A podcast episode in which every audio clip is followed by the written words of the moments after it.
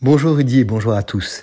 Le fisc est très attaché à nous et veut notre bien, à quelques semaines de notre déclaration d'impôt.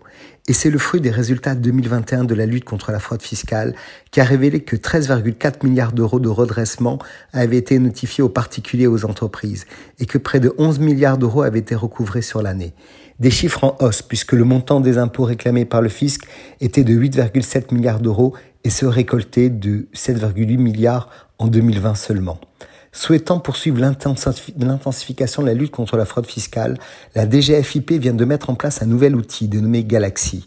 Alors Rudy, présentons ce système. C'est un outil informatique permettant de traiter de manière automatisée toutes les données personnelles des contribuables et de les mettre à disposition de tous les différents acteurs participant au contrôle fiscal.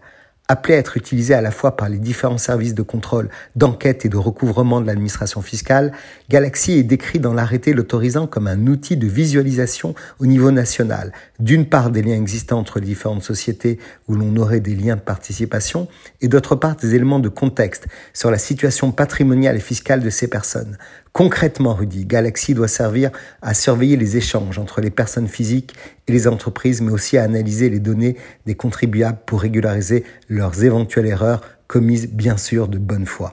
Cela ne s'arrête pas là, Ruby, et le fisc vise une surveillance fiscale accrue sur les réseaux sociaux, avec 45% de ses contrôles engagés à la suite d'une analyse de données de masse en 2021 contre 30% en 2020. L'administration fiscale continue de se moderniser. Cette analyse des réseaux peut leur permettre par exemple de découvrir que certains contribuables ont un train de vie supérieur à celui qu'ils déclarent ou que leur domiciliation fiscale à l'étranger ne peut pas être acceptée.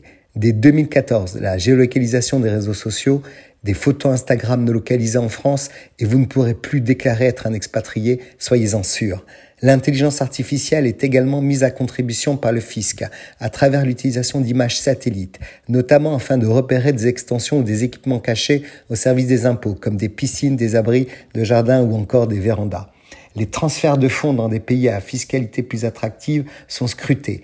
D'abord dédié à la seule lutte contre le blanchiment d'argent et le financement du terrorisme, le service de renseignement français TRACFIN est désormais aussi un acteur majeur contre les fraudes fiscales.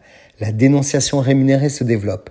Depuis 2017, un mécanisme d'incitation à la dénonciation existe en France. Ce dernier indemnise les fournisseurs de renseignements ayant permis des recouvrements supérieurs à 100 000 euros. Sur les trois premières années de ce dispositif, le fisc a déjà encaissé 110 millions d'euros de droits et de pénalités recouvrés octroyant dans le même temps 1,8 million d'euros de rémunération aux informateurs ayant rempli les conditions pour être rémunérés. Le fisc ne veut que notre bien, Rudy, et veille sur nous-mêmes si le célèbre adage dit pour vivre heureux, vivons cachés. Très belle semaine à tous.